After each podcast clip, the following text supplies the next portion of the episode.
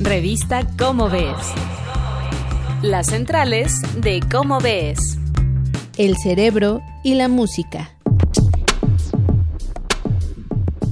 Yo soy Claudia Ogesto y como todos los meses está conmigo Sergio de Regules, que hoy nos vas a hablar de un tema que a todos nos gusta mucho, la música y el cerebro. Pero yo te pregunto, Sergio, ¿qué tiene que ver Charles Darwin con la música? Cuéntanos. Hola Claudia y hola a todos nuestros radioescuchas. Me da mucho gusto saludarlos hoy para hablarles de un artículo que se titula El cerebro y la música. Está en el número 87 de Cómo ves de febrero de 2006 y lo encuentran en la página web de la revista en www.comoves.unam.mx. El artículo es de Francisco de la Hey y mío. Francisco es un amigo mío de mucho tiempo, los dos hemos sido músicos, él se dedica a la música y en 2006 nos dio curiosidad aprender qué se sabía sobre cómo afecta la música al cerebro. Y empezamos el artículo mencionando que todas las sociedades de todos los tiempos tienen algún tipo de instrumento musical e incluso que los instrumentos musicales más antiguos son flautas de hueso de más de 30.000 años. O sea que hay en todas las sociedades y en todos los tiempos parece que ha habido música. Y puede parecer muy lógico porque a todos nos gusta la música, pero justamente ahí está el misterio. Y el primero que notó que esto era un misterio fue Charles Darwin. Básicamente el argumento es este. Desde el punto de vista de ventajas para sobrevivir, en tiempos de las cavernas, que es cuando se desarrollaron las propiedades y las características de nuestro cerebro, eh, en términos de ventajas para sobrevivir, la música parece que no sirve para nada, exclusivamente en este sentido, desde luego. Incluso parecería que roba tiempo y energías que podrían dedicarse a cazar para buscar comida o a protegerse de los depredadores. Entonces, ¿por qué existe la música si no tenía esta ventaja? Eso se preguntaba Charles Darwin en 1871 y hoy el origen de la música y su relación con el cerebro humano son motivo de investigación científica desde muchos frentes.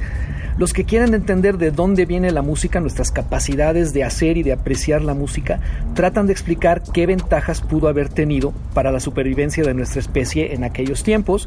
Y hay varias hipótesis. Hay quien dice que servía para mantener unida a la tribu, quizá por rituales que se hacían donde todos bailaban juntos, que la música existía como parte de la competencia de los machos a la hora de cortejar a las hembras, o sea que es una cuestión de selección sexual y esta era la, la visión que favorecía Darwin. También se pensaba que, o se piensa que la música podía servir para coordinar actividades complicadas, como por ejemplo hoy todavía hay marchas y música que se usa para llevar a cabo distintos trabajos. Pero también puede ser que la música sea simplemente un efecto secundario de las capacidades cognitivas que nos dio la evolución para otras cosas. Esto es lo que sugirió el psicólogo experimental Steven Pinker en 1997 en un libro muy bonito, que la música es una manera de reunir sensaciones placenteras, igual que el pastel de queso reúne las sensaciones placenteras de comer grasa, azúcar, frutas y carbohidratos.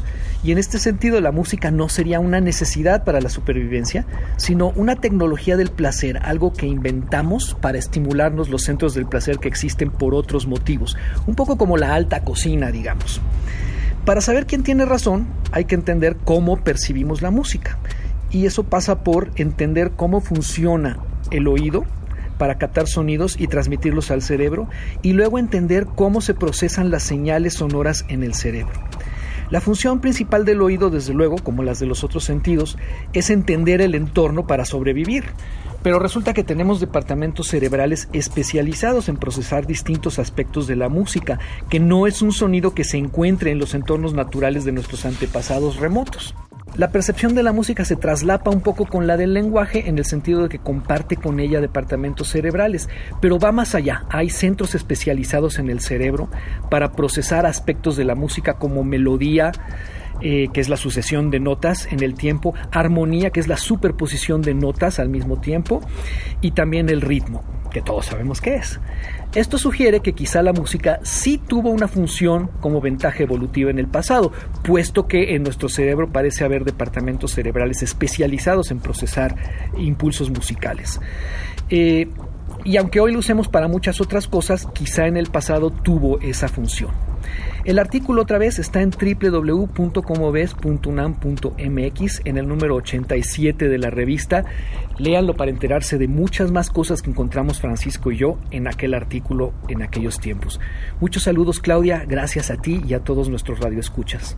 Ya saben, si quieren conocer más, pues están las centrales de Cómo ves y todas las páginas de nuestra revista a su disposición, ya sea en puestos de periódicos o también en la forma digital. Muchísimas gracias, Sergio. Esto fue una producción de la Dirección General de Divulgación de la Ciencia, UNAM. Revista Cómo ves.